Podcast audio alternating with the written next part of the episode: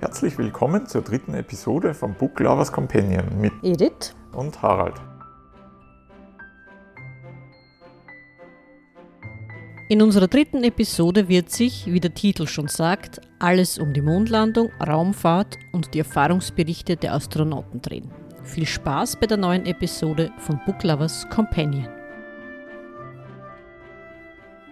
Also ganz herzlich möchten wir uns bei unseren Hörern bedanken, Hörern und Hörerinnen bedanken für die zwei Dutzend Zuschriften, die wir erhalten haben. Ich will da mal schauen. Ah ja, okay, ja. Also für die 24 Zuschriften von Captain Doro sozusagen. Die war die fleißigste. die fleißigste. Die fleißigste ja. und eifrigste Hörerin. Danke, Captain Doro. Danke, Captain Doro, auch von mir. Ja, das Thema, das dich in letzter Zeit besonders interessiert hat, waren die 50 Jahre Mondlandung. Ja, ziemlich aktuelles Thema. Jetzt war es am 20. Juli, weil es gilt ja immer Ortszeit. Mhm. 20. Juli mhm. war der 50. Jahrestag der ersten Mondlandung und haben wir gedacht, ja, es gibt eigentlich so viel Interessantes zu dem Thema. Nicht nur Science Fiction jetzt, sondern natürlich auch von den Apollo-Astronauten, von den späteren Shuttle-Astronauten, unzählige Bücher, Biografien, Erzählungen. Es gab ja auch einen Film, der sich damit beschäftigt. Ich weiß nicht, ob du den gesehen hast. Der englische Titel war Hidden Figures, wo es darum gegangen ist, den Beitrag der schwarzen Frauen, die als Mathematikerinnen bei der NASA beschäftigt waren, zu würdigen. Mhm, ich habe den Film gesehen, ja. ja. Es ist leider, ja, wie so oft, eine sehr späte Anerkennung oder dass man überhaupt, wo ich mich für die Raumfahrt seit längerem interessiere, habe ich überhaupt nicht gewusst, dass Frauen da eine so wichtige Rolle ja, gespielt haben. Und ich habe jetzt erst, ich weiß jetzt gar nicht, wo ich das gelesen habe, aber jetzt erst, erst gelesen, dass auch die Software zum äh, Apollo Guidance Computer, dass das auch von einer Frau gemacht worden ist. Und das war damals ein absolutes Novum. Jetzt ja. nicht nur, dass das eine Frau war, sondern dass man einen Computer bauen hat können, der in Echtzeit die Probleme mhm. gelöst hat und Spannend, ja. Und sofort den Input natürlich ja, geliefert ja. hat, weil wenn ich da jetzt äh, ein Raumschiff, eine Raumfähre steuere, dann kann ich da nicht ewig warten, bis da ein Output kommt. Ja, früher ist ja das alles zu der damaligen Zeit noch eher mit Lochkarten und genau, so altmodischen Systemen äh, betrieben worden. Und das war ein komplettes Novum. Hast du eigentlich alle Biografien oder Erzählungen gelesen oder nur spezielle? Naja, die letzte Biografie habe ich erst gelesen, da habe ich auch den Film gesehen, äh, First Man. Okay. Die Biografie von Neil Armstrong, mhm. äh, verfasst von James R. Hansen. Und ja, wie gesagt, ich habe den Film gesehen und war etwas enttäuscht, weil der Film beschränkt sich eigentlich nur auf drei Ereignisse, wenn man so will, aus seinem Leben. Das eine war ein Flug, der nicht so gelaufen ist, wie er sein sollte, Testflug mit der X-15. Das andere war das Problem, was beim Gemini-Docking gehabt haben. Und das dritte war halt dann natürlich die Mondlandung. Nebenbei, ich habe eigentlich, glaube eher vor, mehr Privates von diesem ersten Menschen, mhm. der die Mondoberfläche betreten hat. Und das Einzige, was ich eigentlich in dem Film erfahren habe, war, dass seine Tochter, glaube ich, mit zwei Jahren oder sowas gestorben ist. Und insofern war der Film jetzt nicht so aufschlussreich für mich. Ich habe aber, wie gesagt, mittlerweile die Biografie gelesen, die wirklich sehr detailliert ist aber Armstrong hat offensichtlich auch sehr auf seine Privatsphäre Wert gelegt. Mhm. Und mhm. ja, man erfährt viel über seine Fliegerei und ja, relativ, trotzdem relativ wenig auch über seine private Seite, außer dass er ein sehr bescheidener Mensch gewesen sein muss, was mir eigentlich sehr beeindruckt hat. Also, er ist das überhaupt nicht zu Kopf gestiegen, offensichtlich. Darum. Darum, ja die Tatsache, dass er der Erste war, dass er zweieinhalb Stunden draußen auf der Mondoberfläche verbracht hat. Ja, wie gesagt, es gibt andere Astronautentypen. Buzz Aldrin zum Beispiel ist ein Beispiel. Ich glaube, der ist dann in den Alkoholismus eben verfallen, weil er damit nicht zurechtgekommen ist. Mit der vielen Aufmerksamkeit? Oder? Dass er, naja, dass er eben nur der Zweite gewesen oh, ist auf okay, dem Mond. Verstehe. Und dass er sich da irgendwie äh, ja, überflüssig gefühlt hat dann in der Mission, weil seine offizielle Bezeichnung in der Mission war ja der Lunar Module Pilot. Mhm. Und der Witz ist aber, geflogen ist natürlich alles der Armstrong, ich meine, das war so vorgesehen. Der andere, der Pilot, war quasi nur dafür da, der hat die ganzen Systeme und alles, was dahinter steht, mhm. hat er kennen und wissen müssen, dass er dann gewusst hat, ja, was da wirklich läuft oder wann was mhm. schief geht, mhm. und dass er da eine Ahnung davon hat. Aber ja, um, um zu den Büchern zu kommen, ja, eine von den besten und das ist eben eigentlich ziemlich tragisch, weil Piloten sind dann eigentlich da keine Autoren, keine Schriftsteller, muss man dann sagen. Eine von den besten Biografien, die ich gelesen habe aus der Apollo-Zeit, ist eigentlich von Michael Collins, der dritte Mann auf Apollo 11, Aha, ja. der nicht auf dem Mond gelandet ist und trotzdem eine von den besten äh, Schilderungen da geliefert hat, meiner Meinung nach. Weil ich denke, er hat da ein gewisses Gespür und er schildert nicht nur technische Details jetzt, wie es die meisten anderen mhm. gemacht haben, weil man ja Mond, Oberfläche staubig und weiß ich nicht was und da sieben oder neun Stufen, keine Ahnung wie viele es ja, sind, ja. bis runter und so. Ich meine, das kann man halt in jeder technischen Beschreibung, da brauche ich eigentlich keinen Menschen hinschicken, ne? weil es geht ja eigentlich um das, was, was, geht, was, was geht in dem genau, Astronauten genau, vor genau, in dem Moment. Was, was geht in ihm vor, was denkt er, was fühlt er in dem Augenblick, ja. das das wirklich Großartige. Ja. Ne? Und da gibt es dann, das leider erst mit Apollo 12 passiert, ein gewisser Alan Bean ist mit Pete Conrad, Pete Conrad war der Commander, ist mit Apollo 12 am Mond gelandet und der Al Bean hat dann nachher seine, ich glaube, er hat vorher schon gemahlen und er hat dann nachher seine Eindrücke eben mit Bildern verarbeitet. Und da gibt es also tolle Sachen. Ich meine, da gibt es auch ein Buch drüber, den Titel gibt es dann am Ende der Folge, gibt es auch ein Buch drüber äh, mit seinen Gemälde. Und ich kann mich nur erinnern, wie er damals drüben war, gibt es in der Astronauts Hall of Fame in Florida gibt es ein riesiges Wandgemälde von ihm, wo ein Astronauten in einem Raumanzug abgebildet hat, der die Hand ausstreckt und der Titel zu dem Bild heißt Reaching for the Stars. Und das habe ich wirklich so großartig damals gefunden. Und da denke ich mir, ja, Allah das Büdel und der Titel dazu, der bringt so mhm. viel mehr um, mhm. wie, wie ganze,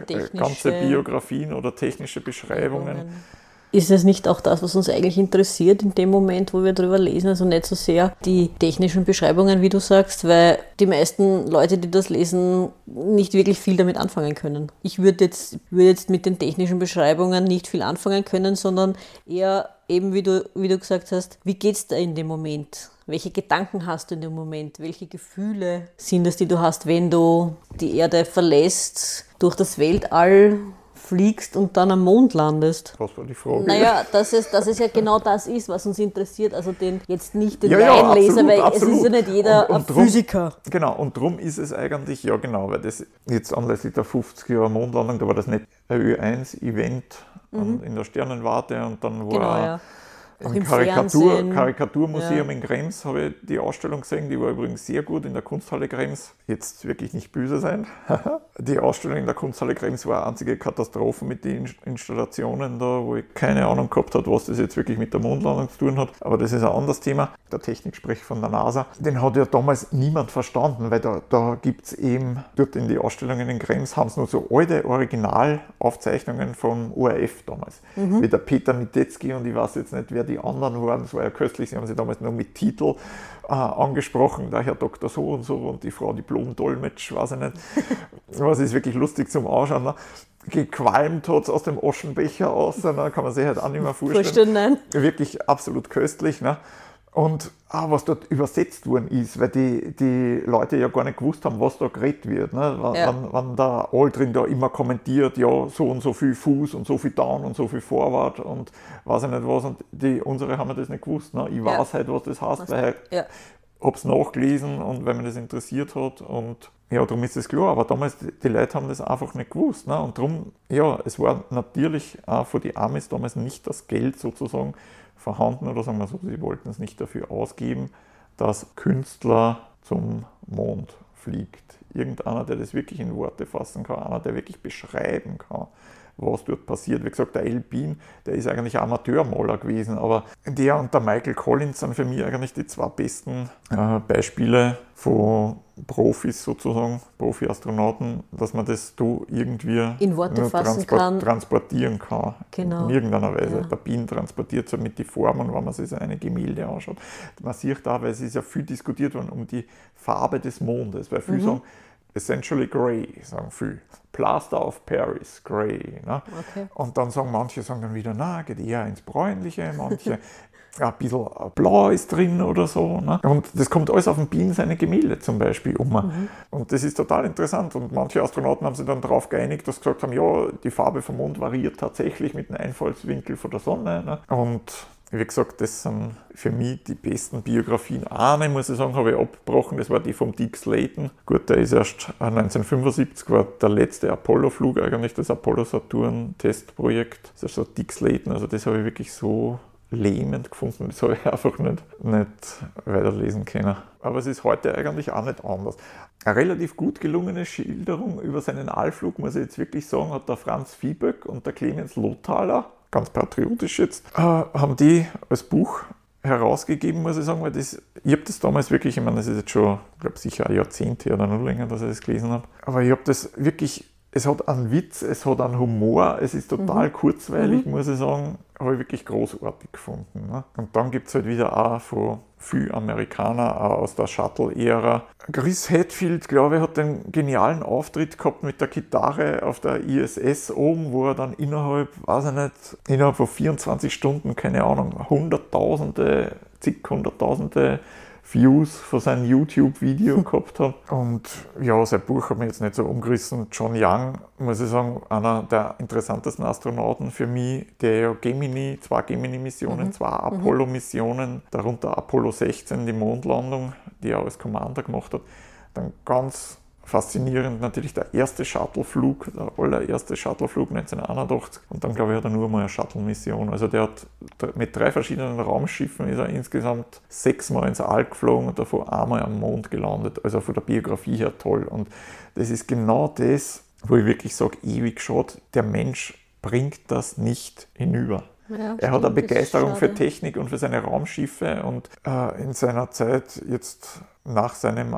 aktiven Astronautendasein mhm. hat er sich viel mit äh, Meteoriten mhm, mhm, beschäftigt, die die Erde gefährden mhm. können und warnt immer davor. Aber sein, seine Faszination, das, was er erlebt hat, seine sechs Missionen, das kommt in seiner Biografie Forever Young, kommt das leider überhaupt nicht um, zumindest für mich nicht. Also das war, ich habe mir sehr viel damals erwartet, ich habe mir spannende Schilderungen erwartet, aber zu den spannenden Schilderungen sind wahrscheinlich vermutlich Science Fiction besser geeignet. Das heißt, die Science-Fiction-Autoren schaffen es besser, das Interesse zu wecken, als jemand, der es tatsächlich erlebt hat. Weil der Autor, der Schreiber es besser schafft, die Leute zu fesseln, mit dem wie er es beschreibt, das Innenleben auch beschreibt. Gutes Stichwort. Zum Thema Fesseln haben wir dann eine eigene Sendung, aber dazu später. Naja, vor allem, was mir, was mir jetzt gerade eingefallen ist, ist, wie du das geschüttet hast mit Technik und Innenleben und so und wie das alles abgelaufen ist, habe ich spontan denken müssen, naja, hat im Fall von Reise zum Mond oder auch ISS, hat da sozusagen die Fantasie das Stichwort gegeben. Man denke nur an die Bücher und Erzählungen von Jules Verne, mhm. der ja zu einer Zeit Fantasy oder man könnte ja schon fast sagen Science Fiction geschrieben hat, war das noch, wo das Ganze noch weit, weit weg gewesen ist. Mhm. Also angefangen vom von der Reise zum Mittelpunkt der Erde und so weiter. Er hat ja, glaube ich, zwei Bücher geschrieben über den Mond ja, speziell. Ich glaube, eben. die Reise zum ja, Mond und ich glaube, das andere ist die Reise um den Mond oder ja, so. Ja, eben. Also wer war da sozusagen der Stichwortgeber? Wohl in dem, wenn man so, wenn man so sieht, war vielleicht eher die Fantasie, die Fiktion der Stichwortgeber für die Realität. Sicher. Die Fiktion als Stichwortgeber für die Realität macht die Fiktion in meinen Augen noch einmal viel interessanter. Zum Abschluss noch eine Reihe von Buchempfehlungen zur heutigen Episode. Ellen Bean, Apollo, an Eyewitness Account. John Young, James R. Hansen, Forever Young, Biografie. Chris Hadfield, An Astronaut's Guide to Life on Earth. Anleitung zur Schwerelosigkeit auf Deutsch. Was wir im All fürs Leben lernen können. Michael Collins, Carrying the Fire, An Astronaut's Journey. Gibt sogar eine 50. Äh, Jahrestagsedition. Franz Viehböck, Clemens Lothaler, Austromir 91. Der österreichische Schritt ins Raumzeitalter. Scott Kelly, Endurance. Jules Verne, Reise um den Mond und von der Erde zum Mond.